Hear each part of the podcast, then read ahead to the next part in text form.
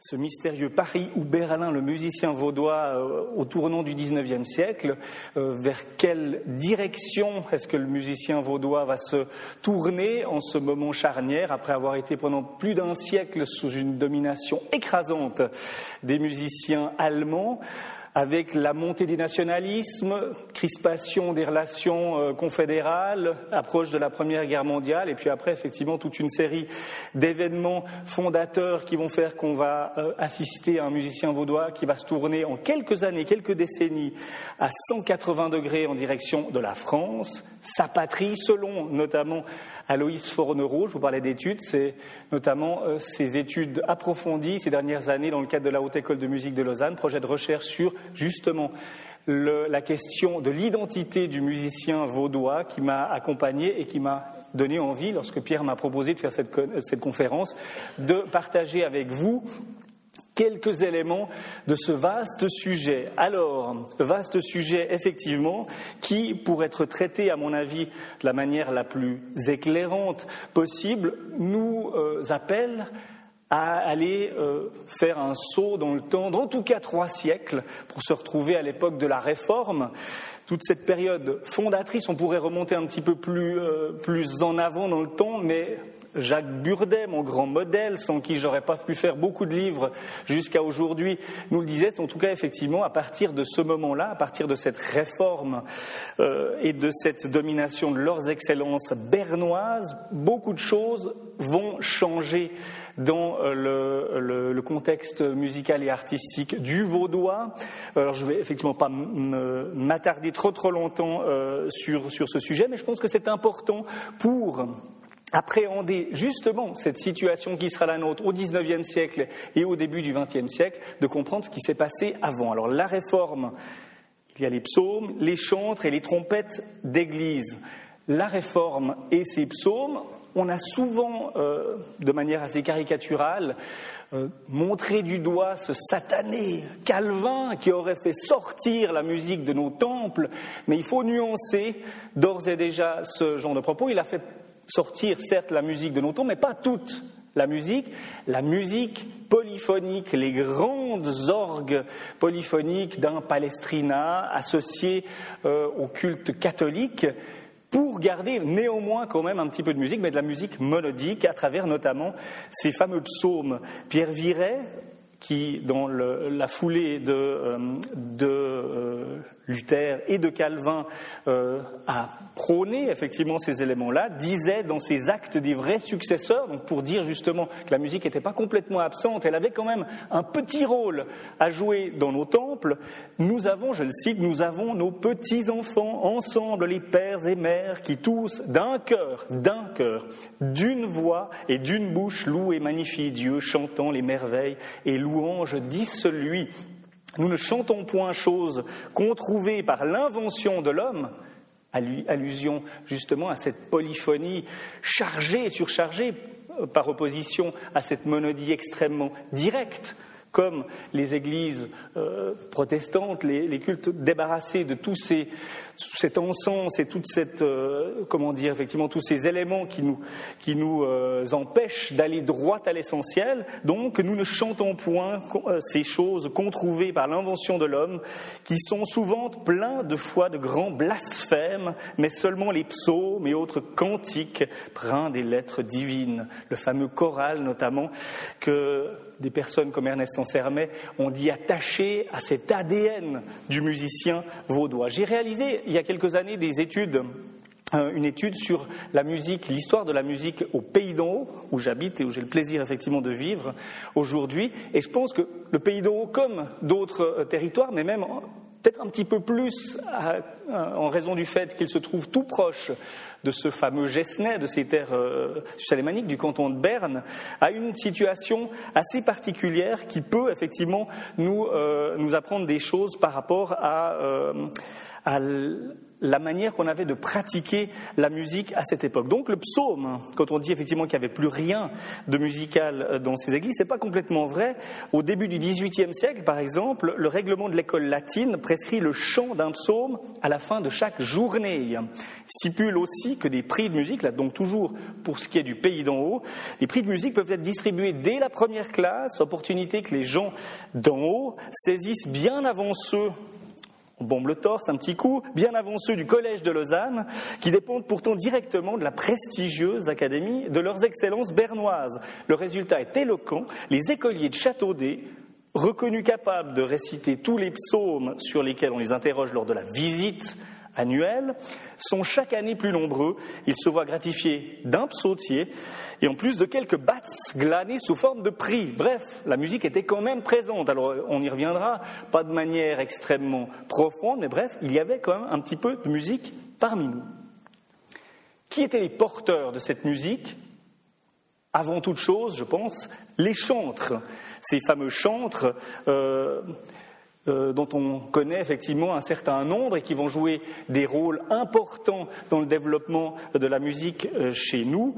Euh, de nouveau, pour resituer l'histoire du, du, pays d'en haut, on en a un qui s'appelait Moïse Roch qui était cordonnier et trompette d'église. Il a été nommé chantre de la cathédrale de Lausanne le 14 février 1775. Et ce que je trouve intéressant dans sa trajectoire, c'est qu'il y avait effectivement ce musicien, euh, des gens comme Jean-Jacques Rapin, comme Troyon avant lui le magnifiait, effectivement des musiciens qui sortaient de la terre, qui sortaient de rien pour effectivement euh, prendre le chemin de l'église. Le nouvel élu sortait d'une modeste famille d'artisans.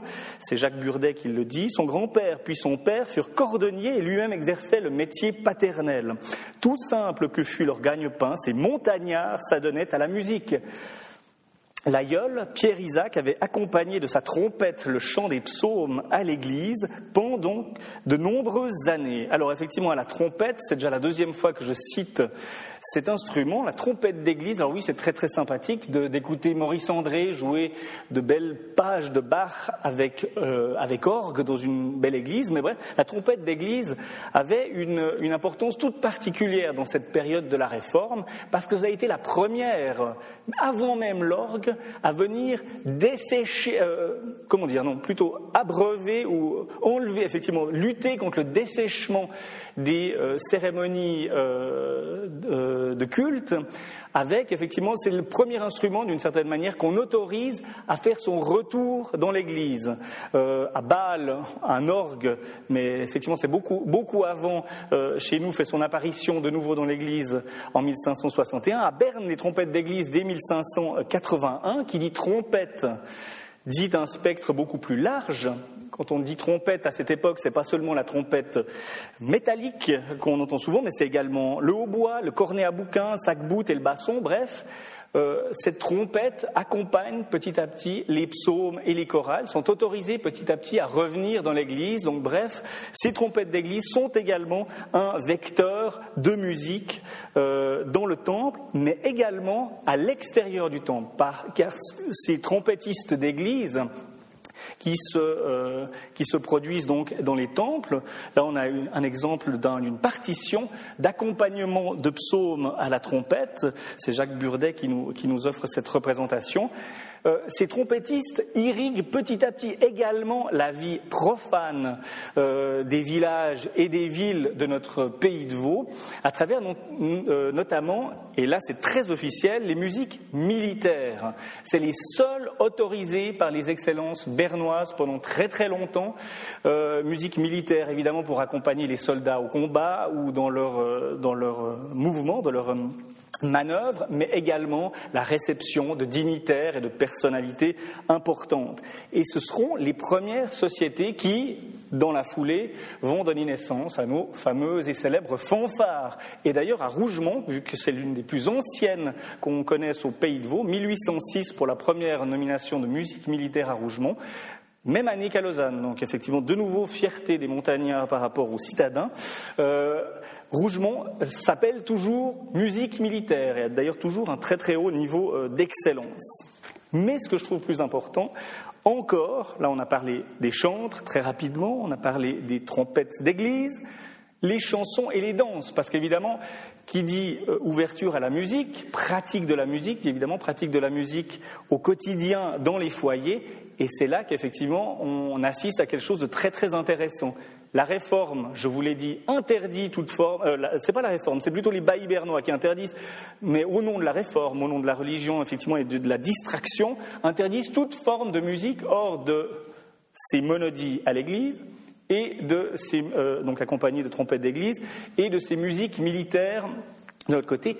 Toutes chansons et danses sont proscrites même dans le foyer, à l'intérieur du foyer. Les représentants de leurs excellences dans tous les villages, villes et villages, et là je vous parle toujours du témoignage des recherches que j'ai fait au Pays d'en haut, les témoignages effectivement d'époque, les gens se dénoncent. Il y a des responsables, on les dénonce aux responsables. Monsieur machin a, joué du violon, euh, a, fait trois tours de danse avec sa fiancée dans sa salle à, manger, dénoncé, puni. Et c'est grâce à ce genre de, euh, de, de punitions, de dénonciations qui ont été mises par écrit et qui ont amené dans certains cas à des procès, à des punitions et à des, des lourdes sanctions, que l'on connaît de manière très schématique quels sont les euh, instruments et quels sont les, euh, le type de danse et le type de musique que l'on a pratiqué jusqu'à la Révolution française, quasiment euh, en terre vaudoise?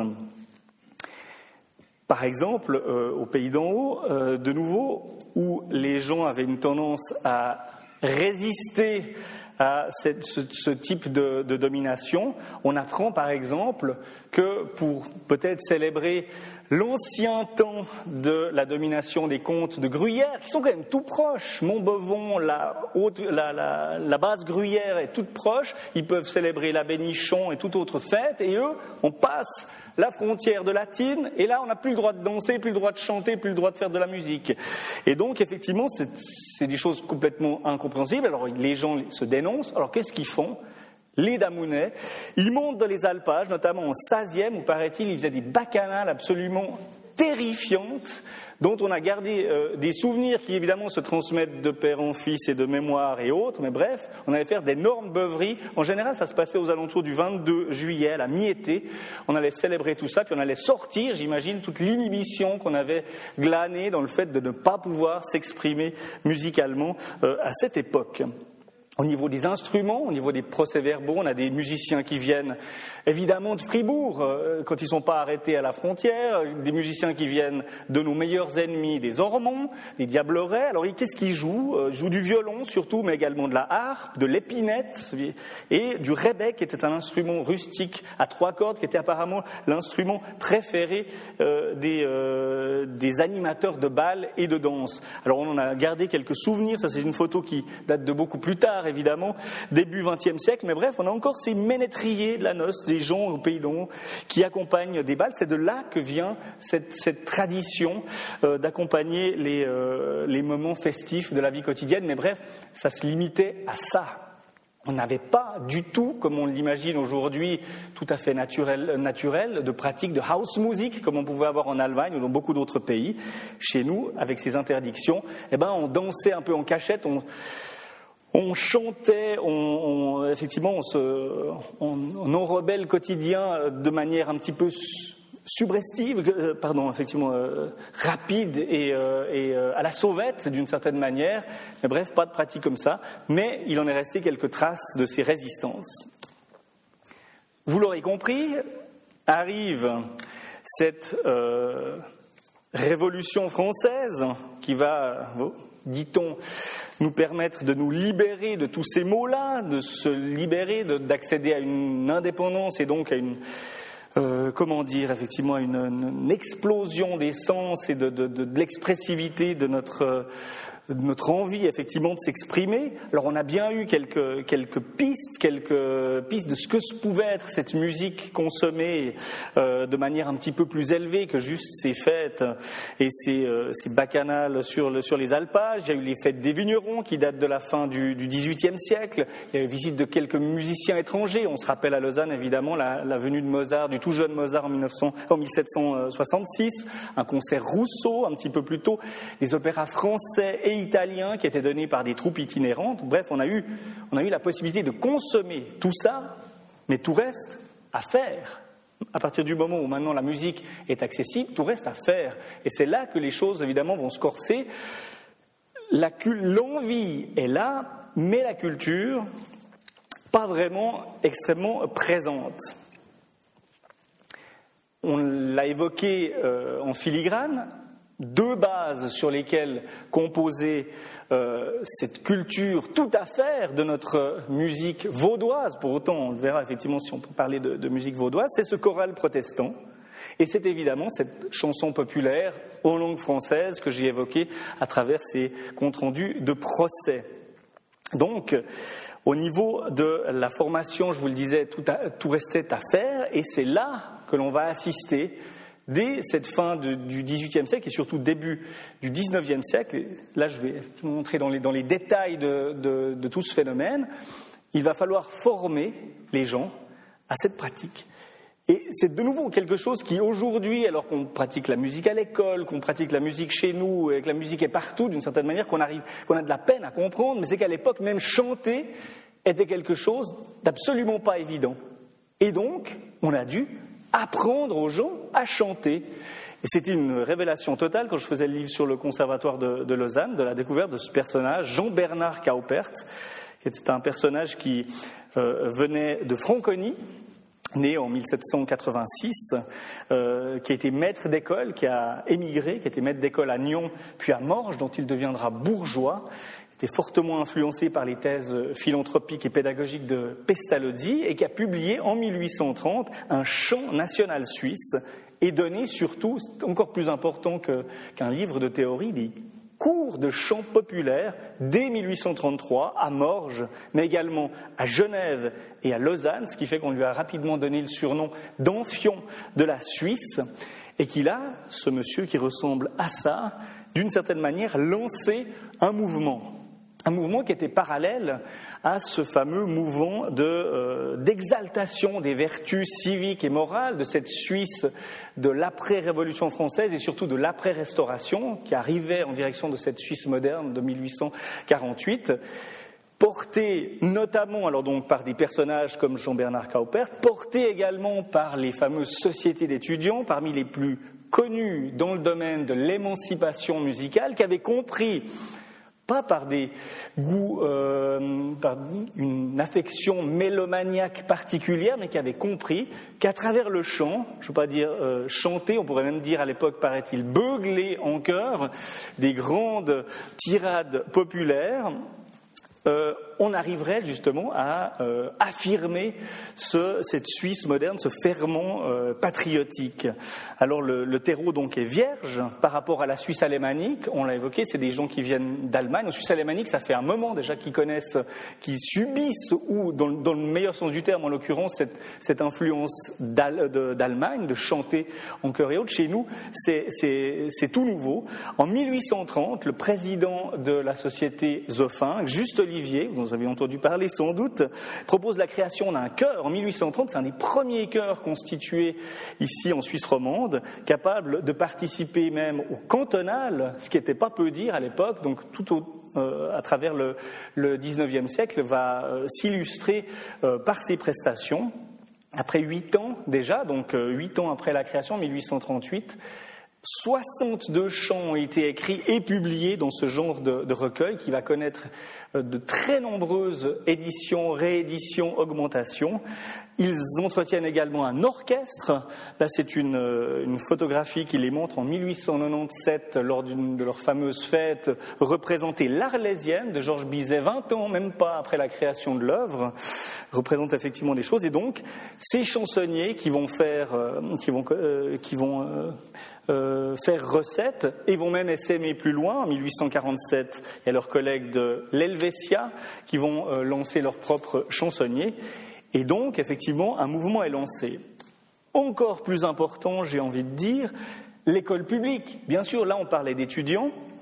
On aurait pu citer les sociétés de gymnastique et autres, mais qui faisaient un petit peu moins de musique lors de leur euh, fête cantonale. les sociétés de tireurs, là, c'est carrément impossible de faire de la musique en tirant. Bref, on a ces sociétés d'étudiants on retourne un peu plus en direction du point zéro, de l'essentiel, de la formation musicale euh, des enfants. Et là, on assiste en 1826 à la création de ce qu'on appelle la Société vaudoise d'utilité publique, qui dès 1829 va plancher sur l'amélioration du chant populaire dans le canton. Il sent qu'il y a quelque chose à faire également au niveau des écoles, ce qui fait qu'en 1831, donc à peu près à l'époque euh, du premier chansonnier de Zophinge, euh, publie leur premier recueil de chants populaires avec euh, la mise sur pied également de cours de chant sacré. Il faut former les instituteurs, donc il donne des cours de chant sacré à la Jean-Bernard Kaupert, mais là, pour les futurs instituteurs, pour effectivement leur, euh, apprendre les, rudiments de euh, cet enseignement. On évoquait les chantres tout à l'heure, il y en a un qui est très très important au XIXe siècle, c'est Louis Corbat, qui a une vie très courte, mais très très riche, Louis Corbat a été d'abord maître aux écoles de charité à partir de 1828, mais surtout chantre de la cathédrale à partir de 1838 et entre deux, 1833, il était le premier professeur, mais oui, de musique de l'école normale de, euh, de Lausanne l'école normale, qui vient d'ouvrir ses portes, même si la loi sur l'instruction publique votée par le Grand Conseil date de 1806. Il aura fallu, on met du temps par ici, euh, près de 20 ans pour créer cette école normale depuis le moment où on l'a votée, l'année de la victoire de Iéna, de Napoléon euh, en France, et 1833, l'ouverture enfin de cette euh, école normale. Premier directeur était un pasteur, Frédéric Gauthet, et qui a écrit à propos de la musique, je pense que c'est important effectivement pour situer la manière qu'on avait petit à petit euh, euh, d'apprécier euh, l'intérêt qu'il y avait d'enseigner la musique dans les écoles, de former non seulement les professeurs mais les élèves. Je le cite, la musique n'est pas seulement un moyen de nous procurer des sensations agréables, c'est une langue propre à exprimer les sentiments les plus vifs et les plus divers de notre nature.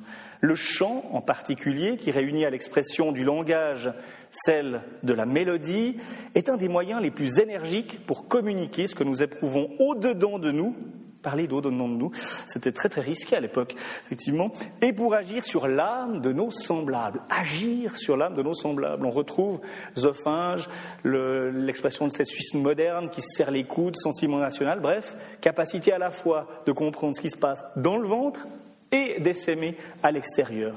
Toujours Frédéric Gauthier, la musique paraît produire sur nos élèves des effets très heureux. Bien lui porte. Elle contribue à développer en eux l'amour du beau, elle adoucit leur caractère, elle donne plus de vie à leurs pensées, elle les lie plus intimement entre eux, elle leur procure un délassement, j'aime bien ce terme, délassement agréable au milieu d'occupations plus graves et répand une douce gaieté dans leurs études. Alors Corbat, au début de, sa carrière, enseigne 4 heures de musique par semaine aux futurs instituteurs, c'est plus qu'aujourd'hui. Mais ça, c'est une parenthèse, on ne va pas rentrer dans les débats euh, actuels de politique euh, artistique et de hautes écoles de musique. Les jeunes filles, d'ailleurs, soit dit au passant, devront attendre 1836 et euh, l'arrivée du professeur Samuel Glady, compositeur de la musique de la fête des de 1833, pour accéder à leur première leçon de musique. Mais elles sont toujours, malheureusement, Allez pas me demander pourquoi.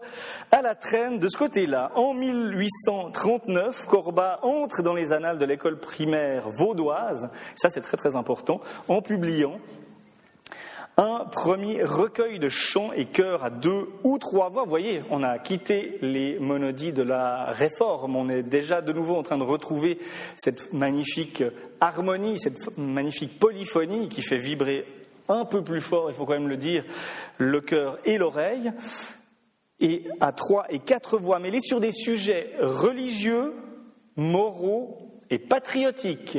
Je ne sais pas si aujourd'hui, avec ces termes-là, on arriverait à publier un livre de chants pour l'école moderne, qu'elle soit vaudoise ou autre, mais bref, on avait enfin ce livre destiné aux collèges, aux écoles normales, aux pensionnats, aux assemblées religieuses et même aux autres écoles chantantes des deux, sexes, séparés ou réunis. C'est très moderne parce qu'on devra attendre 1930 pour que la Société cantonale des chanteurs vaudois accepte dans ses rangs les chœurs mixtes. Jusque-là, c'est ces fameux Männerchöre allemands qui font la loi en Allemagne, mais également par chez nous. Je vais vous donner quelques petits exemples. On ne va pas les chanter encore, à moins que vous ayez envie d'essayer. Non, je pense que ce n'est pas une très très bonne idée. Mais bref, voyez un petit peu le genre de paroles. Tous ceux qui ont chanté dans des chœurs savent un petit peu de quoi il, s'agit. Euh, un cours d'histoire de, la musique accéléré, ça j'ai trouvé, c'était juste pour l'anecdote, sur la première page, vu que les gens ont aucune connaissance, qu'ils soient futurs professeurs ou élèves, aucune connaissance de la théorie musicale, en une page, vous savez ce que c'est un fortissimo, un accord, une note, des trucs déliés, des expressions, et blanc, vous pouvez chanter. Enfin bref, c'est pas mal. C'est assez touffu, hein, s'il faut, euh, au niveau des slides modernes, dans la dramaturgie d'une conférence et d'un enseignement, on pourrait peut-être un petit peu améliorer les choses, mais bref, Là, à l'époque, droit au but. Il a un successeur, ce Louis Corba. C'est un Tchèque. C'est pas un Allemand. Tous les autres seront quasiment allemands, mais lui est tchèque, qui s'appelle Ernest Maček. Et lui, donc successeur de euh, Corba à l'école normale, c'est surtout un sacré personnage. Euh, il, a créé, il créera en 1852 une première école de musique à Lausanne. On croit que c'est euh, euh, qui a créé effectivement le premier institut de musique. Non, dix ans plus tôt, il y a un premier tchèque, en l'occurrence, qui euh, crée, mais ce sera effectivement très très éphémère, qui essaye d'organiser l'enseignement de la musique en terre lausannoise. Mais bref, il va faire beaucoup d'autres choses. Il va se faire effectivement pardonner ce petit échec. Voilà sa tête, si vous le croisez une fois ou l'autre. Mais surtout, il se fait connaître, il s'est fait connaître, j'ai presque envie de dire, avant même d'enseigner à l'école normale, par ces fameux grands concerts helvétiques. Je ne sais pas si vous, ça vous dit effectivement quelque chose, cette société helvétique de musique. C'est une société qui a été créée en 1808 dans la même volonté, effectivement, de fédérer euh, tout cet esprit, mais fédérer en l'occurrence toute cette Suisse moderne. Je me permets de citer Burdet, c'est l'une des manifestations de l'esprit nouveau que la Révolution et les guerres de l'Empire avaient éveillé, esprit avide de mouvements, d'échanges, de vie sociale plus libre et plus généreuse. Il y a un article premier dans les statuts de cette société helvétique de musique, on reviendra sur ce concert, qui dit le but à atteindre, je cite, la société helvétique de musique cherche à stimuler, entretenir et propager en Suisse le goût pour la musique classique par l'exécution de grandes œuvres musicales, à soutenir des talents naissants, des pourvus de ressources, à encourager les artistes timides, à produire au grand jour ceux qui sont trop peu connus, à honorer comme ils le méritent les artistes distingués, à donner enfin un libre essor aux sentiments que nous éprouvons pour Dieu, la patrie et la liberté, à provoquer par l'harmonie des sons celle des cœurs, et à se rendre aussi réciproquement la vie douce et agréable. Ça fait pas mal pour euh, dans un dans un dans des statuts d'association euh, comme but à atteindre. Euh, ils ont du boulot, ils ont du pain sur la planche, mais en tout cas pendant tout au cours du, du 19e siècle, ils vont jouer un rôle majeur justement avec ces grands concerts. Si on avait des enregistrements, je pense qu'on aurait une vision sans doute un petit peu plus euh, critique par rapport à ce qui devait s'y passer. Imaginez par exemple ce jour-là à Lausanne, le 3 août 1842, c'est Ernest Machek qui, est sur, euh, qui, dirige.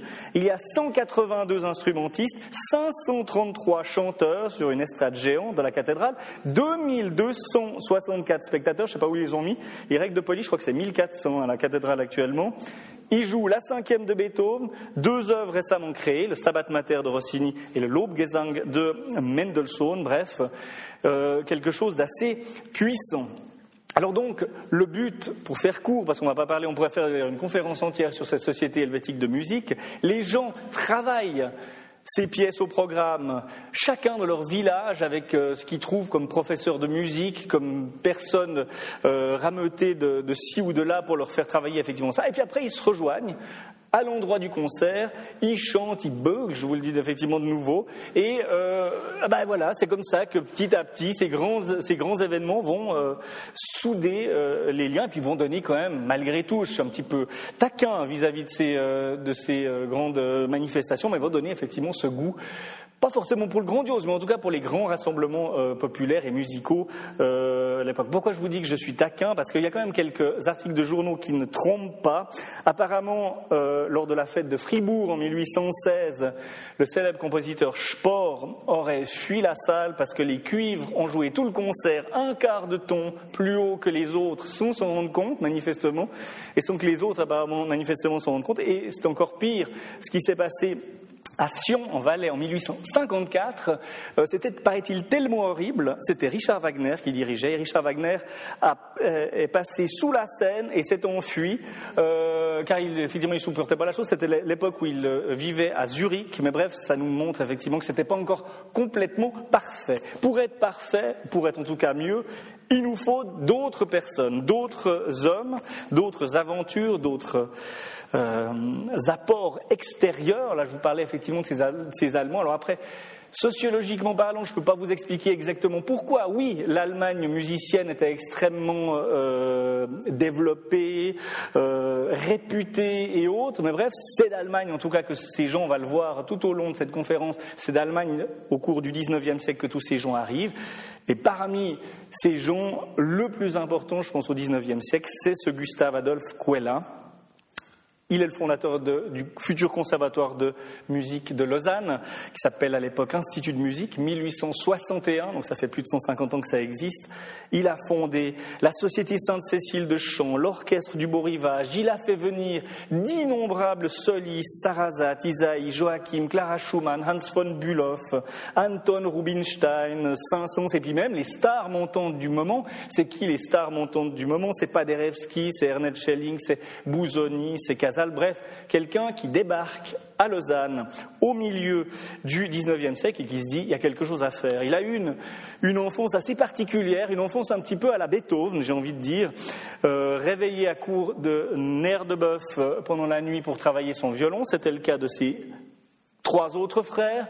Ils ont créé le Quatuor Quella, au début du XIXe siècle et qui est devenu l'une des coqueluches euh, de la bonne société de l'époque. Il voyageait avec un carrosse jaune, armoirier, complètement incroyable. Il y a un livre qui existe avec les souvenirs de Coella, c'est une véritable roman policier ou livre d'aventure et de KPDP, de l'aventure de ces quelques années de tournée à travers l'Europe de ce euh, Gustave Adolphe Coella et de ses frères, qu'on voit effectivement là très jeune. Lui est violoniste là au milieu. Et euh, ils ont été reçus et décorés par Louis-Philippe, ils ont été reçus par le roi Guillaume IV d'Angleterre. C'était quelque chose de complètement dingue, mais à un moment, Coella s'est dit, ben voilà, assez de ce vagabondage, assez de ces coups de fouet et autres, moi j'ai envie de faire quelque chose. Et ce qui arrive souvent, il arrive à Lausanne pour un concert, il rencontre une jolie vaudoise, il se marie, il pose ses valises et il ne les quittera plus jusqu'en 1905. Il est enterré aujourd'hui au cimetière de Vers-l'Église. C'est un grand euh, alpiniste, comme beaucoup d'ailleurs d'autres musiciens de l'époque, club alpin suisse et autres. Bref, c'est un personnage très très euh, particulier, je vous l'ai dit, qui faisait venir les grandes stars de l'époque, qui a créé une société chorale, plusieurs sociétés de chorale, et notamment cette société euh, Sainte-Cécile, qui, comme je vous l'ai dit tout à l'heure, est mixte et donc totalement avant-gardiste pour l'époque, c'était extrêmement euh, risqué, je veux dire, de, créer effectivement ce genre de chœur. Elle n'a pas duré énormément, mais elle a montré la voie, parce que tout simplement, se disait, ben, c'est bien sympa de faire des grandes fêtes avec des grands chœurs d'hommes et autres, mais pour interpréter la neuvième de Beethoven, les grands oratorios et autres, il nous faut des dames. Donc bref, c'est quand même assez euh, normal de convier euh, et de créer une société appropriée à ce genre de, de manifestation, parce que sinon, ben, les sociétés chorale, à l'époque, c'était ça. Ça, c'est l'Union chorale de Lausanne, cœur d'hommes, plus d'une centaine de, de, participants. Euh, là, effectivement, euh, immortalisé en 1875 par le photographe De Grec. Ils étaient de retour de la fête, euh, la fête fédérale de chant de Lucerne, mais qui a été décrite dans les journaux comme le Sadova de la musique chorale vaudoise. C'était absolument épouvantable. Bref, il y avait encore du chemin et du boulot à faire. Je vous l'ai dit donc, organiser la formation de la musique en l'occurrence instrumentale, vocale aussi, mais instrumentale surtout, c'est ce que fait cet homme au centre, qui est le seul qu'on ne voit pas sur la photo et qui est justement Gustave Adolphe Coella. Imaginez dans dans quelles conditions on crée un conservatoire à l'époque. C'est cette photo effectivement qui trône au, début de mon livre sur le, conservatoire de Lausanne. Je trouve assez parlant d'avoir ce, genre-là. Quelques personnes bien, euh, effectivement, euh, quelques amis, euh, pianistes. Il y a Blanchet juste derrière lui, mais sinon beaucoup d'Allemands aussi. Et bref, effectivement, cette aventure de euh, l'Institut de musique de Lausanne qui va euh, irriguer à travers le conservatoire, mais toutes les autres initiatives que je vous ai citées tout à l'heure, irriguer véritablement la deuxième moitié du XIXe siècle de Lausanne. Irriguer d'Allemands. C'est comme ça. Karl Eschmann du Mur, fantastique pianiste, pianiste qui était euh, en l'occurrence un ami de Gustave Adolphe Cuella et qui formera énormément de futurs grands pianistes de chez nous, qui vient de Zurich, qui, est, euh, qui a lui aussi, vous voyez le mot, du mur. Ça, c'est très moderne. Il a pris le nom de, de sa femme, je pense, en s'installant ici, s'est dit, ben tiens, je suis zurichois, certes, mais je suis aussi vaudois. Et euh, Karl Eschmann du mur, c'est quelque chose qui a souvent surpris, effectivement, il se fait appeler comme ça dès qu'il épouse lui aussi une vaudoise en s'installant ici et en essaimant euh, autour euh, de lui. Hugo de Senger, est un euh, bavarois d'origine. Euh, il, a, euh, il, a, dirigé à Saint-Gall, à Zurich, puis à Lausanne. Il a dirigé des concerts symphoniques, notamment avant la création de l'orchestre du Beau Rivage. Il sera appelé, il aurait sans doute peut-être fait quelque chose d'un petit peu plus grand, ça aurait peut-être même été 50 ans avant un, un non sermet avant la lettre, mais il a été appelé par nos chers amis de Genève pour créer la Société du Grand Orchestre National, ce qui fait qu'on le verra un petit peu moins, même s'il créera euh, la musique d'une des fêtes des vignerons. Rudolf Herfurth, originaire lui de Saxe, comme euh, Jean-Sébastien Bach, il a été chef à Strasbourg, puis justement appelé de nouveau par Cuella pour diriger l'orchestre du Beau Rivage et la Société Sainte-Cécile. C'est lui qui donne et dirige notamment la première audition euh, suisse de la 9e symphonie de Beethoven, et lui-même sera appelé c'est quand même la preuve qu'il devait avoir quelques compétences. En 1891, à diriger l'Orchestre philharmonique de Berlin comme chef titulaire. Peut-être un petit peu plus parlant pour vous, Charles Feutiche.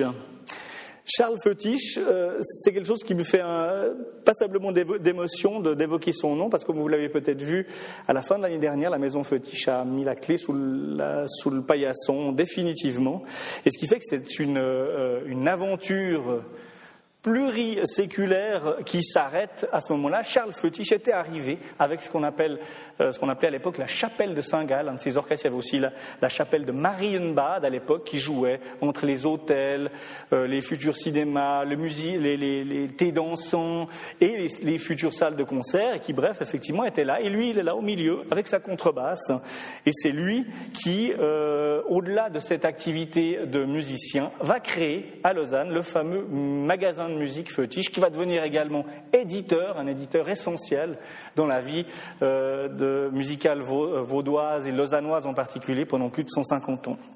C'est important effectivement de, de euh, signaler son nom. On pourrait en citer d'autres. Henri Plumeau, pour les Veuvaisans, c'est un nom évidemment qui dit quelque chose, puisqu'il y a, je crois, en tout cas une rue, et il y a même un, bus qui se trouve près du, casino de ce Henri Plumeau, euh, qui, était, euh, qui est arrivé en Suisse par la fête des vignerons. Il dirigeait les chœurs en 1856, et en 59, il s'installe à Vevey. Il sera fidèle jusqu'à sa mort. Il succédera à Adolphe Coella à la tête de la chorale Sainte-Cécile, et il composera. Alors là, c'est encore un petit peu tourné vers le passé. Euh, l'un de ces euh, grands concerts patriotico, musicaux, euh, politico et compagnie, 900 exécutants quand même, hein, pour commémorer la bataille de Grandson à Saint-Martin, je ne sais pas où ils les ont mis, mais 900 exécutants à Saint-Martin, il n'y a peut-être pas de public d'ailleurs en l'occurrence, je ne sais pas où le public était dehors, je ne sais pas, mais bref, c'est quelqu'un qui a également marqué sérieusement la vie musicale. On pourrait, c'est le dernier que je vais citer, parce qu'après, effectivement, il faudra aborder ces, justement ces Vaudois. En 1900, Karl Ehrenberg, on est un tout petit peu euh, plus proche de nous. Il est né, lui, à Dresde en 1878. Il a été disciple, comme Alexandre de Nerea, dont on parlera tout à l'heure, d'un certain Félix Dreseke, donc vraiment pure tradition allemande. Il est appelé en 1909 par la Société du Casino, ici même donc, pour reprendre les rênes de l'orchestre symphonique lausannois, vous savez, le fameux orchestre qui avait été parrainé par le mécène Anton Souter. Et lui va euh, s'illustrer par son éclectisme. Alors oui, c'est un Allemand, mais c'est un Allemand qui a peut-être senti qu'on en a peut-être un petit peu marre de plus en plus. Hein. N'imaginez pas, on est en 1909, hein, les tensions commencent à se faire de plus en plus fortes en Europe. Au niveau euh, du sentiment national, il y en a déjà certains qui, depuis un moment, on parlera de Gustave Doré tout à l'heure, regardent très sérieusement en direction de Paris. En tout cas, ont bouché toute la vue vers le nord. Bref, lui s'est dit, ben tiens, euh, avec mes concerts de l'Orchestre symphonique lausannois, il serait peut-être bien d'ouvrir euh, la programmation à un nombre euh, plus grand de compositeurs et surtout de provenance, ce qui fait qu'au programme de ces concerts, on trouve notamment, et c'est assez nouveau, hein, c'était pas très très fréquent à l'époque, des œuvres des compositeurs d'ici. Parce que là, on a parlé des musiciens, des formateurs, des professeurs et autres, on n'a pas encore parlé de créateurs vaudois.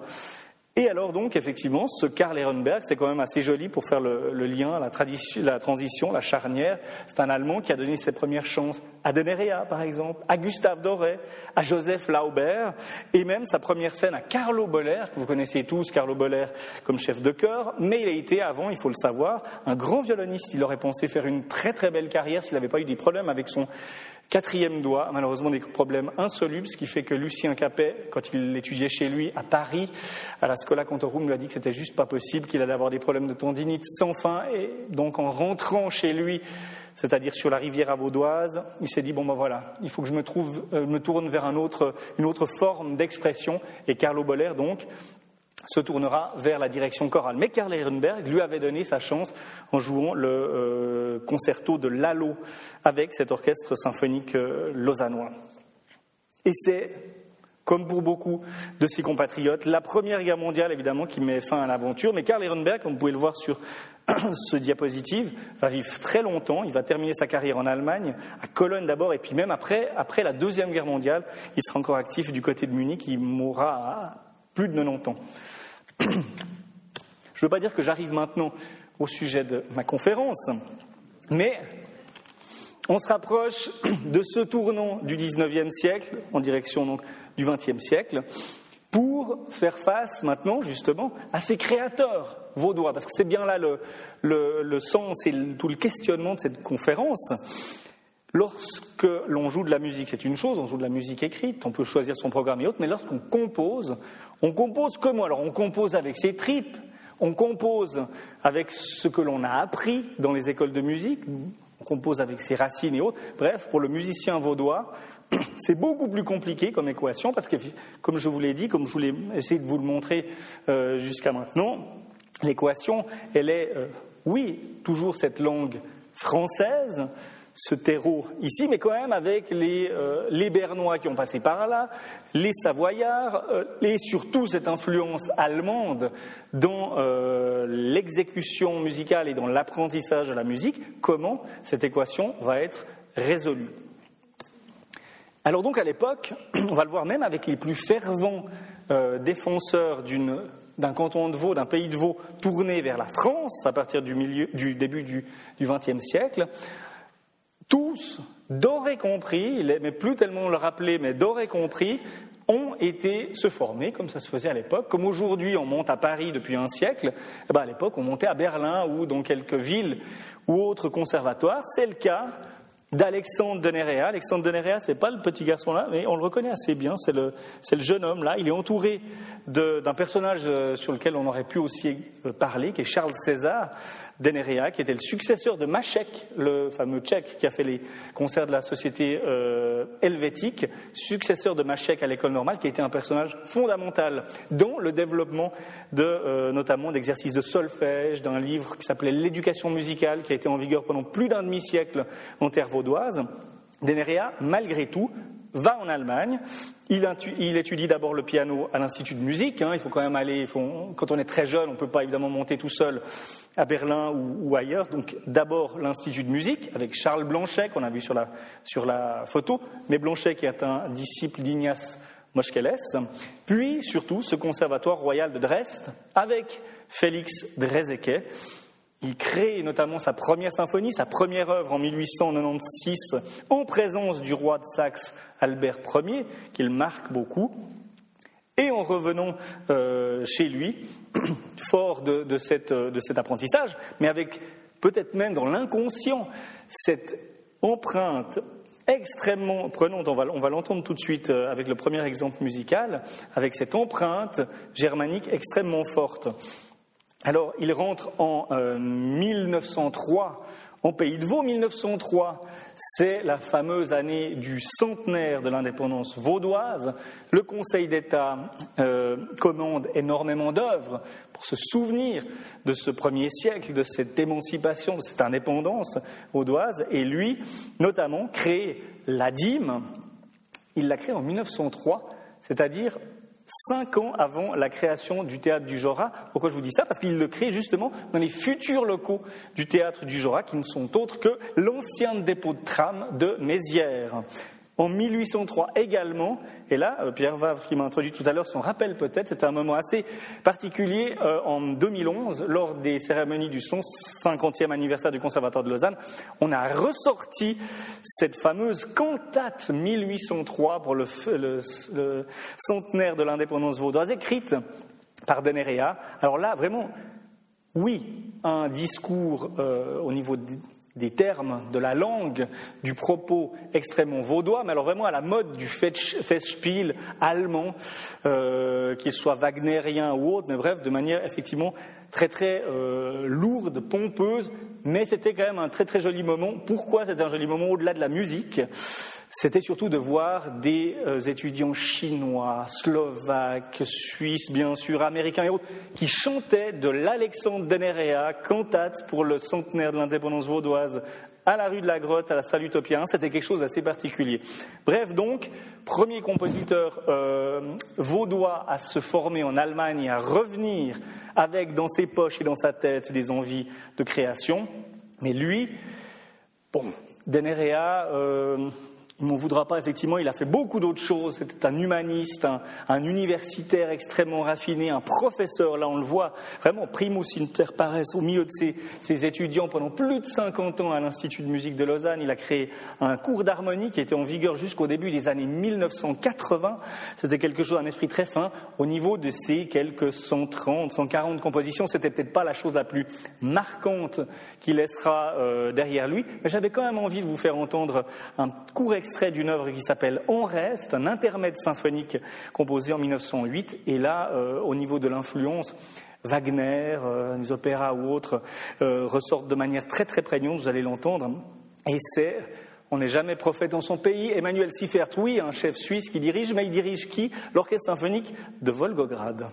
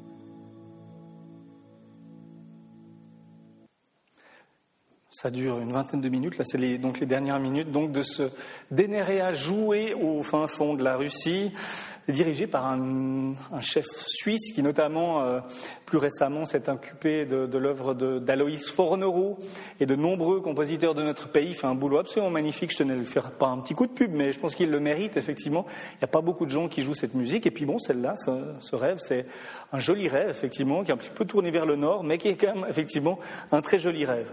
Chez ces Vaudois qui vont étudier en Allemagne, il y a un homme à une grande moustache très particulier, très très euh, forte personnalité. Et j'ai une pensée toute particulière pour notre ami Jean-Jacques Rapin en parlant de Charles Troyon, parce qu'évidemment, lui, je ne pas dire qu'il le portait sur un piédestal, mais pour lui, c'était l'exemple même du musicien vaudois, fils d'agriculteur, fils très simple, qui a porté et qui a créé ou recréé euh, le vaudois par rapport à ses racines, qui a recréé le lien entre ce vaudois qui avait fini par se faire former de manière très qualitative dans ses conservatoires, écoles de musique, avec séries de concerts, des chœurs qui se développent. Mais bref, il finissait par manquer effectivement ce lien. Charles Troyon, pour lui, l'a incarné. L'a incarné peut-être surtout à la fin de sa vie. Il a été directeur du Conservatoire de Lausanne de 1921 à 1941. Il a joué un rôle extrêmement important, notamment après une période extrêmement difficile, la Première Guerre mondiale, Jules Nicati, c'est un des moments très très chauds de la vie du Conservatoire de Lausanne. Ils ont failli devoir mettre la clé sous le paillasson, faire faillite à la fin de la Première Guerre mondiale. Il n'y avait plus d'élèves, il n'y avait plus de, gens, et puis il y a des problèmes financiers. Enfin bref, on ne va pas rentrer dans les détails, mais euh, ce Charles Troyon était une personnalité assez étonnante, qui a eu les épaules suffisamment solides pour conserver cette élévation, cette richesse, cette, euh, élévation de, niveau, qualité des professeurs apportée par Coella, mais également avec ce lien avec le terreau, avec le public euh, vaudois. Mais lui-même, comme ça se faisait à l'époque, et euh, comme je vous l'ai dit effectivement tout à l'heure, c'est également formé du côté de l'Allemagne. Il a été étudié à Berlin avec Joseph Joachim. Et avant, alors là c'est le premier, j'ai envie de le dire, le premier peut-être important, on parlera de Doré tout à l'heure, Doré qui était une année plus âgé que lui, 1866, mais lui était l'un des premiers à se tourner à cette époque vers Paris. Il avait peut-être senti, comme chanteur en l'occurrence, il y avait quelque chose à faire. Il a été étudié avec Massenet et avec euh, Saint-Saëns. Et donc, il va apporter petit à petit euh, cet équilibre progressif qui va se faire sien et qui va faire basculer par contre après euh, le pays de Vaud en direction définitivement après la Première Guerre mondiale pour les raisons politiques qu'on imagine et qu'on évoquera tout à l'heure courtement en direction de Paris. Étude donc effectivement à, Francfort avec un ténor lyrique, Julius Stockhausen, rien à voir avec le compositeur de musique pour hélicoptères et autres instruments du XXe siècle, grand ténor lyrique qui devra notamment sa renommée à la participation à justement, on l'a évoqué tout à l'heure avec Denerea, ce fameux festival vaudois. Et ça c'est lui. Il a chanté sur un cheval euh, son rôle de ténor lyrique euh, dans la partition. Là, en l'occurrence, c'était la partition euh, écrite par Jacques Dalcroze pour ce festival vaudois. Denerea, c'était donc la cantate. Il y avait des œuvres qui ont été créées à la cathédrale de Lausanne. Et lui, donc, festival vaudois, une musique de Jacques Dalcroze absolument étonnante. Il y a des photos complètement dingues sur la l'esplanade de Beaulieu, 6000 personnes lors de chaque représentation. Euh, c'est plus grand que la fête des vignerons et autres. Il y avait vraiment des, euh, des foules immenses qui venaient effectivement là-bas. Et donc là, le ténor vaudois, le fils de paysan qui rentre au pays formé, et qui est prêt à embrasser son destin de grand irrigateur de la musique euh, en terre vaudoise. Quand je dis effectivement grand irrigateur, il va diriger des chorales comme Coella, il va mettre les hommes avec les femmes. En l'occurrence, il ne va pas créer une société euh, chorale unique, euh, complètement mixte, mais il va mettre les hommes de l'Union chorale, vous vous rappelez cette immense photo de ces gens de l'Union chorale, avec les femmes. Le cœur du conservatoire de Lausanne, allez savoir pourquoi.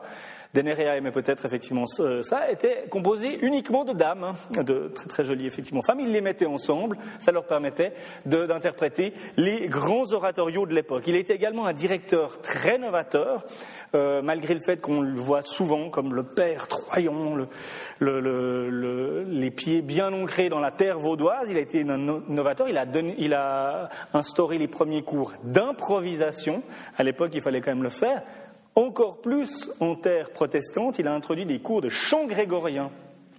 C'était avant que le conservatoire de Lausanne euh, s'unisse avec Fribourg, euh, avant même la direction d'Aloïs Fornereau au conservatoire de Fribourg. C'est Joseph Gogna qui sera lui-même un futur directeur du conservatoire de Fribourg, qui viendra, qui descendra depuis Fribourg, enseigner le chant grégorien aux huguenots lausannois. C'est quelque chose effectivement d'assez dingue. Puis petite anecdote, c'est la première fois qu'on enseignait également la flûte à bec Aujourd'hui, c'est l'instrument que tout le monde touche euh, avant même d'avoir euh, émis le moindre son, même en chantant. Eh ben, à l'époque, la flûte à bec, c'était encore cet instrument un peu bizarre, un instrument baroque, complètement euh, dont on n'avait pas encore vu la vertu pédagogique assez simple, effectivement, la flûte à bec introduite par Charles Troyon. Plus important peut-être encore, et là c'était Jean-Jacques Rapin qui le soulignait tout le temps, accueil des élèves modestes, première bourse pour des études de musique, qui était d'ailleurs déjà le cas du temps de, de euh, c'était lui, Cuella. Ça, c'est juste une petite parenthèse. C'est incroyable. On imagine aujourd'hui, Pierre m'en voudra pas que je dirais que tout le premier étage du Conservatoire de Lausanne aujourd'hui, c'est de l'administration. Euh, à l'époque, on avait Gustave Adolphe Cuella qui était à la place Saint-Laurent, à l'endroit où il y avait le premier Conservatoire de Lausanne, et c'est lui-même, directeur, fondateur du Conservatoire, qui prenait les inscriptions, qui recevait les trois ou quatre piécettes pour le semestre, et c'est lui qui faisait son compte avec ses trois décis de je ne sais quoi. Et bref, effectivement c'était quelque chose de particulier et paraît-il qu'elle souvent mettait de sa poche, arrangeait les, les, comptes et d'ailleurs qui se portait très très bien à l'époque. Il n'y avait pas autant d'infrastructures et de, contraintes budgétaires qu'aujourd'hui, mais bref, quelque chose d'assez particulier, accueil des élèves modestes et également premier lien avec les sociétés chorales.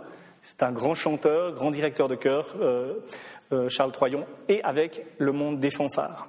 Mais Troyon n'était pas compositeur. Et donc, les compositeurs avec lesquels j'ai envie de, terminer aujourd'hui sont ceux qui sont donc au cœur de, euh, cette, conférence, qui sont ceux qui se posent la question. Alors effectivement, on s'est formé en Allemagne, mais là, ça commence à plus aller. Euh, les tensions, comme je vous l'ai dit, politiques sont de plus en plus fortes. Il faut aller euh, regarder en direction de notre pas dire mère patrie, c'est très très compliqué de dire mère patrie pour, la France, mais bref, un espèce de retour aux sources, simplement de sa propre langue maternelle. Et le premier qui va incarner ça, je, l'ai cité déjà passablement, c'est Gustave Doré. Gustave Doré qui est né donc en 1866, c'est une génération avant Fornereau et Ribot-Pierre que j'évoquerai pour terminer, euh, et donc qui sera d'une certaine euh, façon le chef de file, le mentor de cette nouvelle génération qui se dit là ça va bien, on s'est formé, on a appris. Alors pour certains, c'était très violent. On le verra avec Fornereau. Ça pouvait aller, on pouvait parler de diktat, euh, de problèmes de race et autres. Ça va assez loin. Je ne vais pas effectivement euh, entrer dans ces détails. Surtout aujourd'hui, c'est des mots qui font assez mal aux oreilles. Mais bref, il y avait un véritable débat autour euh, de ça, de cette question identitaire. Mais Gustave Doré va cristalliser cette envie de se dire musicien vaudois, musicien roman, là en l'occurrence, en direction de Paris. Il est né à Aigle, son père était président des chanteurs vaudois, donc comme euh, Troyon, ancrage populaire. À l'époque de sa jeunesse, donc l'année 1860-1870, dans euh, sa rivière natale, euh, uniquement des Musikanten, ces musiciens allemands qu'on a cités et qu'on a vu parcourir tout au long du XIXe siècle comme professeur. Lui, en l'occurrence, c'est Justin Bischoff et le fameux Henri Plumoff de Vevey qui lui donne ses, premiers, euh, ses premières pistes euh, de musicien. Il part ensuite à Berlin étudier le violon chez Joseph Joachim et puis ce fameux euh, virage à 180 degrés. C'est un peu difficile de savoir pourquoi, mais bref, il monte à Paris. Il étudie la composition chez Théodore Dubois et chez Jules Massenet.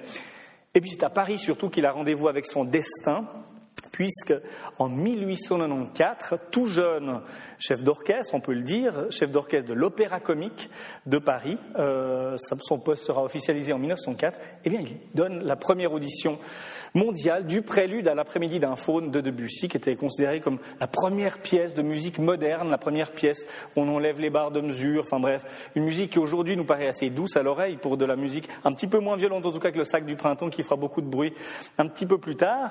Mais bref, Gustave Doré, un Suisse à Paris qui crée le prélude à l'après-midi d'un faune d'un jeune compositeur, lui aussi Debussy peine 30, 35 ans à l'époque, hein, jeune compositeur avant-gardiste, impressionniste, il crée ça, ce qui montre effectivement la carrure du personnage. Depuis là, Gustave Doré va se partager complètement entre Paris et euh, la Suisse romande.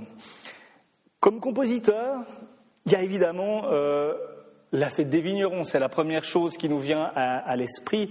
Cette fête des vignerons, c'est le seul d'ailleurs d'avoir composé celle de deux fêtes des vignerons, 1905 et 1927, mais c'est également euh, les fameux Festspiel. Alors oui, selon le mode germanique, mais là, beaucoup plus que de Nerea, sous un mode beaucoup plus latin qui annonce, par exemple, le Néguerre.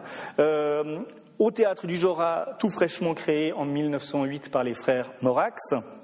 Henriette pour l'inauguration en 1908, Aliénor en 1910 et surtout Tell en 1914. Vous imaginez Tell en 1914, Davel après la guerre 1800, 1923 ou encore la fameuse servante d'Evelyn en 1937. Elle n'a plus beaucoup effectivement de temps à vivre, mais bref, quelqu'un qui va affirmer euh, un style euh, très à lui, ce, fameux style vaudois. Euh, c'est un, mot évidemment qui est très difficile à définir cette espèce de mélange entre les cultures, entre quand même un héritage germanique de plus en plus lointain et cette tradition, cette clarté française. Mais bref, je me permets encore de, citer Jean-Jacques Rapin dans le catalogue de la BCU de Gustave Doré, l'estime de Claude Debussy et de Paul Ducas, l'exemple de Vincent d'Indy le Sévenol, de Guy Reparts le Breton, de Déodat de Sévrac le Languedocien sont sans doute déterminants pour Doré. Il sent qu'une œuvre est à faire, donner une voix à son pays. On l'a dit effectivement, euh, montée des nationalismes, euh, exaspération effectivement de, l'exacerbation du sentiment, euh, du sentiment national, d'appartenance et autres. Donc évidemment, c'est quelque chose qui trouve tout son, toute sa résonance dans ce terreau vaudois. Là, je vous l'avais dit effectivement tout à l'heure, il est entouré des deux frères Morax. C'était lors de la création de Davel. Et puis à côté, je ne sais pas si les gens ont peut-être pu le connaître, c'est Hermann Lang, le, euh, euh, le, célèbre chef de chœur et professeur, terrible critique euh, mais magnifique plume de la nouvelle revue de Lausanne, qui était effectivement un grand musicien. Ils étaient donc là. lui était secrétaire, j'avais pas du tout capté, je l'ai appris il n'y a, pas très très longtemps. Il avait été secrétaire général, administrateur du théâtre du Jorat lors des premières années des frères Morax. Je vous propose non pas d'écouter une jolie danse de la fête des vignerons de 1905, non pas non plus euh, un extrait de ces Armailles, Armailles de 1914, juste en parenthèse, imaginez que ces Armailles de Gustave Doré 1914 ont été créées non pas ici, mais à Paris, juste avant la déclaration de guerre. C'est quand même quelque chose d'étonnant. La musique, effectivement, de ce chef suisse très introduit à Paris, qui crée les Armailles à l'Opéra Comique de Paris. Effectivement, c'était une façon de, bien ancrer. Nous, on est là-bas, on n'est pas là, on est là-bas. On va effectivement pouvoir y revenir. Je vous propose d'écouter quelque chose d'un peu plus ancien. Ça s'appelle Le Peuple vaudois. C'est une musique de scène également écrite lors de cette incroyable année 1903, une commande encore euh, de, du Conseil d'État, de, de l'État de Vaud, pour ce centenaire d'indépendance vaudoise. Et c'est joué, et ça je trouve ça très très sympa, parce que c'est assez rare, par son meilleur ennemi, parce que euh, vous allez le comprendre, et vous l'avez peut-être sans doute entendu, avec Ernest Ansermet, euh, et les prises de position euh, extrêmement fortes euh, en faveur d'un certain nombre de tendances et contre certaines autres tendances, notamment l'anti-bolchevisme musical, l'anti-Stravinsky. Ça s'est assez vite effectivement frité. Après, il y aura encore l'aventure euh, désastreuse de l'orchestre Radio Lausanne entre 1935 et 1938 qui conduira effectivement à la création de l'orchestre de chambre de Lausanne. Mais bref, où là aussi Doré prendra parti pour la radio et la société de radiodiffusion et d'autres personnes pour Ansermet et son orchestre roman. C'est Ansermet qui gagnera. Euh, Doré mourra quelques années plus tard. Bref, ils ne se sont pas beaucoup aimés, mais c'est Ansermet. En 1948, évidemment, là, Doré, ça fait cinq ans qu'il dort à Lutry, euh, sous terre, euh, et euh, qui interprète donc un extrait de cette musique de scène pour le peuple vaudois.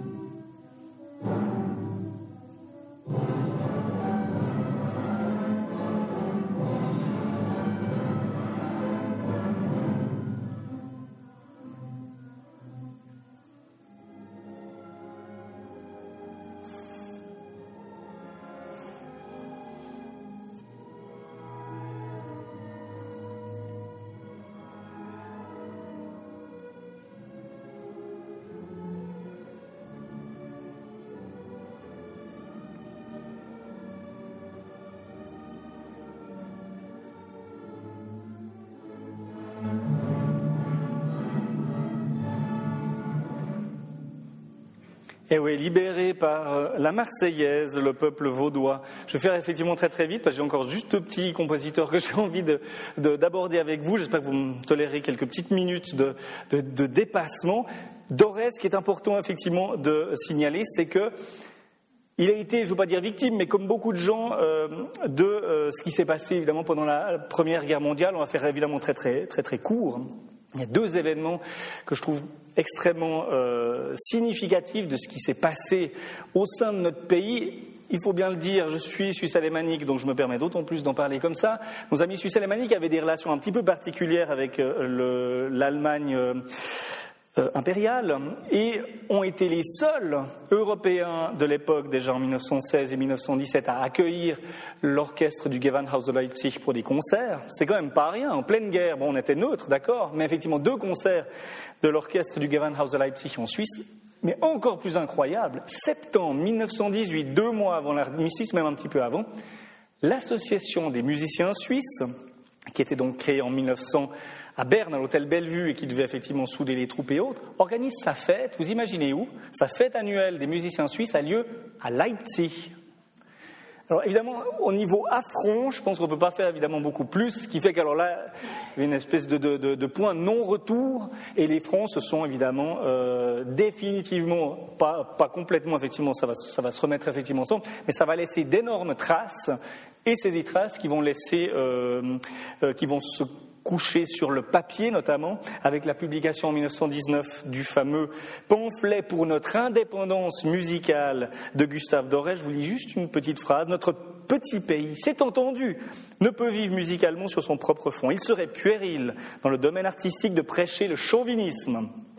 Mais il est urgent de manifester des sentiments de nationalisme pour que la personnalité de nos artistes ne cède pas aux influences neutralisantes. Nous sommes menacés du côté du Nord d'où ne vient plus la lumière.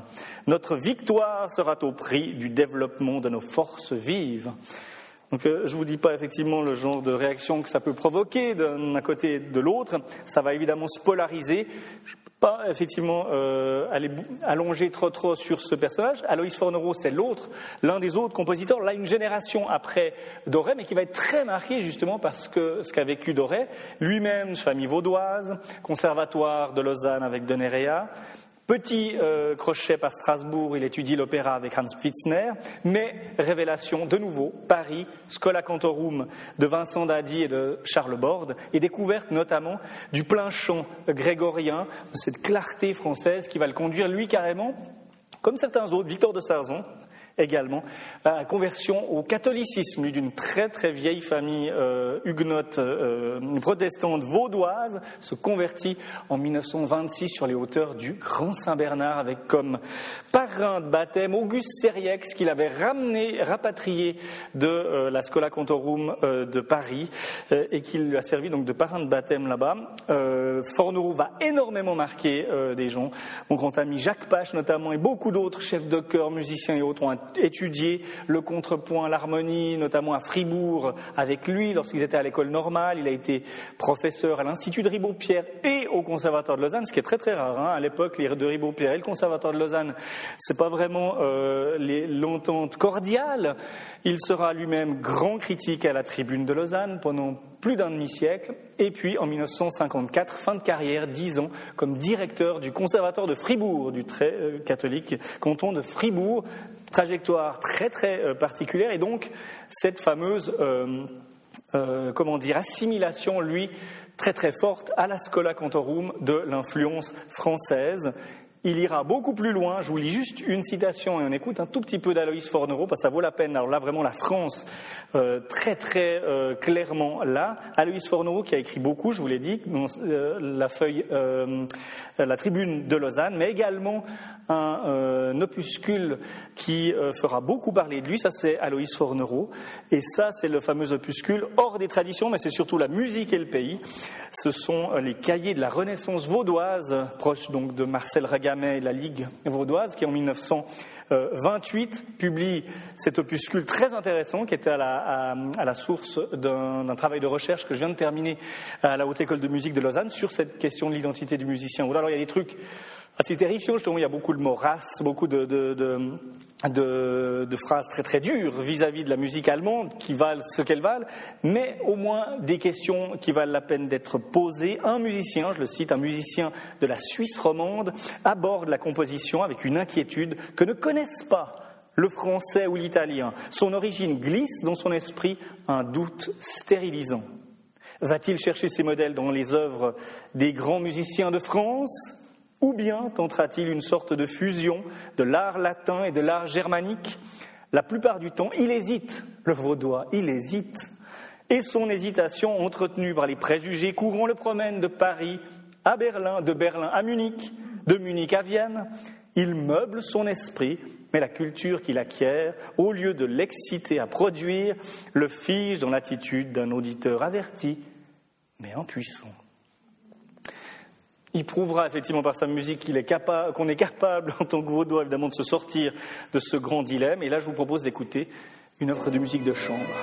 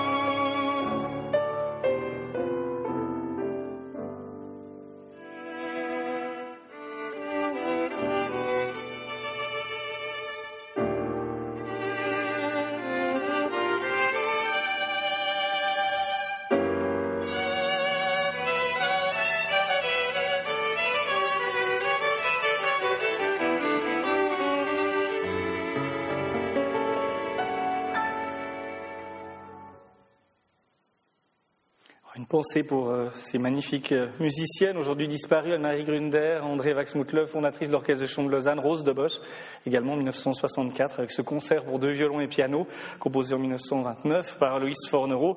Petit clin d'œil peut-être pour terminer, parce que je leur ai consacré passablement de, euh, temps ces dernières années. Là, il y a d'ailleurs un livre sur son frère, André de Ribaupierre, qui va sortir d'ici deux, trois semaines. Là, c'est le premier tome, Émile de Ribaupierre, cette grande famille sur laquelle on pourrait évidemment faire aussi une ou plusieurs conférences. Euh, des écoles de musique, euh, d'abord à Montreux, après à Lausanne, à Vevey, à Châteaudet, à Orbe et à Aigle. dès 1915, à une époque où le conservatoire de Lausanne avait vraiment de la peine, des gens évidemment très très ouverts, il venait en l'occurrence euh, historiquement d'Alsace. Et cet Émile de Ribaupierre, j'ai envie de vous en, vous en, parler, pas seulement parce que c'était un magnifique musicien, euh, qui était l'élève notamment violoniste, là on le voit en 1904, lorsqu'il faisait ses études chez Sevchik, à Prague. Sevchik, euh, il n'y a que les violonistes qui connaissent, ou peut-être que quelques altistes, sans doute. C'est les fameux exercices terribles qu'on fait pendant des heures, des, des, des, jours, des semaines et des années pour se faire les doigts. Bref, magnifique autocar Sevchik. Moi, ça me faisait toujours rire quand je voyais le, le mot autocar Sevchik sur mon cahier. Euh, bref, effectivement, élève de Sevchik. Après, il a été élève de Flech à euh, euh, Berlin, Karl Flech, grand violoniste allemand, avant lui-même de se tourner vers la France, d'aller étudier avec Lucien Capet et d'aller étudier aussi la composition avec ses personnages, la Scola Cantorum, dont on a parlé en évoquant Aloïs Fornero. Aloïs Fornero, qui sera également, qui fera venir dans son école pour enseigner la théorie, petite guerre entre le conservatoire de Lausanne et l'Institut de Ribaupierre, mais André de Ribaupierre qui, d'une certaine manière, peut-être, euh, euh, lui, même si c'était d'abord le directeur d'école, le violoniste, le musicien de chambre et le chef d'orchestre, l'orchestre du Conservatoire de Montreux et disons plus tard, 1927, l'orchestre de Ribaupierre, qui est aujourd'hui encore vivant du côté de la Tour de Paix, euh, André de Ribaupierre lorsqu'il s'est dit qu'il avait aussi envie peut-être de s'exprimer différemment euh, par la composition. Alors lui, il n'avait pas, il se sentait pas une vocation de grand euh, prêcheur, prédicateur de la musique vaudoise comme un Doré ou même un Fornereau, parce que Fornereau, il faisait ça plutôt un petit peu sous la table en disant mais il faut pas écouter, mais il était quand même content quand on l'écoutait. Lui, euh, Émile de Ribaud-Pierre, c'était quelqu'un effectivement qui était très attaché. Ils ont été pionniers avec sa famille du tourisme dans le Val d'Airain. Ils avaient plein, ils ont acheté petit à petit, dès le début du XXe siècle, plein de masos aux Odères, à la Sage, à Bréonne, effectivement plein, plein d'endroits là-bas. Ils se sont développés là-bas. Et euh, allons à la rencontre de ces personnages incroyables, incompréhensibles dans leur patois et autres, euh, ils se sont dit, mais peut-être qu'on pourrait effectivement faire quelque chose sur la base de ces airs populaires, comme l'a fait Bartok avant lui en Transylvanie, comme l'ont fait euh, Kodaï, euh, d'autres compositeurs, D'ailleurs, c'est marrant, effectivement, on parlait de nationalisme, réveil du nationalisme, c'est à cette époque-là que tous ces, sentiments, ces grands empires se désagrègent et que ce sentiment, effectivement, d'appartenance à une terre euh, particulière, bien spécifique, euh, se euh, manifeste. Et bien lui, André, Émile de Ribaud-Pierre, c'est une autre manière d'envisager les choses. Comme je vous le dis, pas forcément pour la pérennité, mais je pense que lui a beaucoup plus vendu de disques avec ses airs montagnards avec lesquels j'ai envie de, finir. Il a été euh, édité chez His Master's Voice, qui est autre que EMI aujourd'hui. Donc, ils ont été euh, édités en LP, euh, d'abord en 78 tours, après en LP. Très très grand succès avec Magda Lavanchi, une autre violoniste qui était son élève et qui est devenue une prof extrêmement importante à l'Institut de Ribaud-Pierre ici à Georgette, hein, à Lausanne. Elle a enseigné jusque dans les années 70, je crois, 70-80, très très évidemment, mais qui avait effectivement grandi à Montreux euh, dans l'ambiance des deux Ribaud-Pierre et qui jouait ces euh, airs montagnards avec son professeur et compositeur. Il y a des photos euh, que vous pouvez d'ailleurs trouver effectivement notamment dans, le livre, des photos très très drôles où lui joue avec son frère Émile, avec son frère André, déguisé en vieux valaisan. Et j'avais envie de vous dire, c'est peut-être un petit clin d'œil, c'est évidemment peut-être pas avec ça qu'on va révolutionner la musique, c'est pas l'oiseau de feu, c'est pas le prélude à l'après-midi la faune, mais c'est peut-être une forme de musique romande.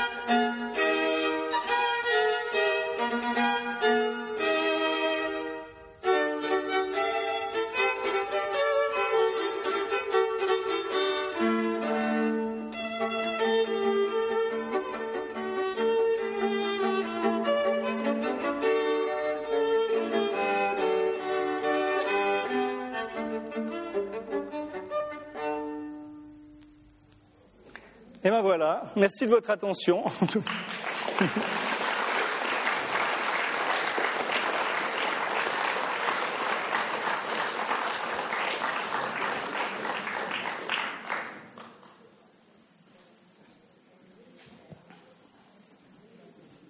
Mesdames et messieurs, nous avons un peu dépassé l'heure, mais je crois que la générosité d'Antonin Scherer nous est chère parce que, effectivement, comme il le dit souvent, effectivement, c'est quelque chose d'important de connaître tout ce passé musical, comment ça s'est construit pour arriver au XXe siècle.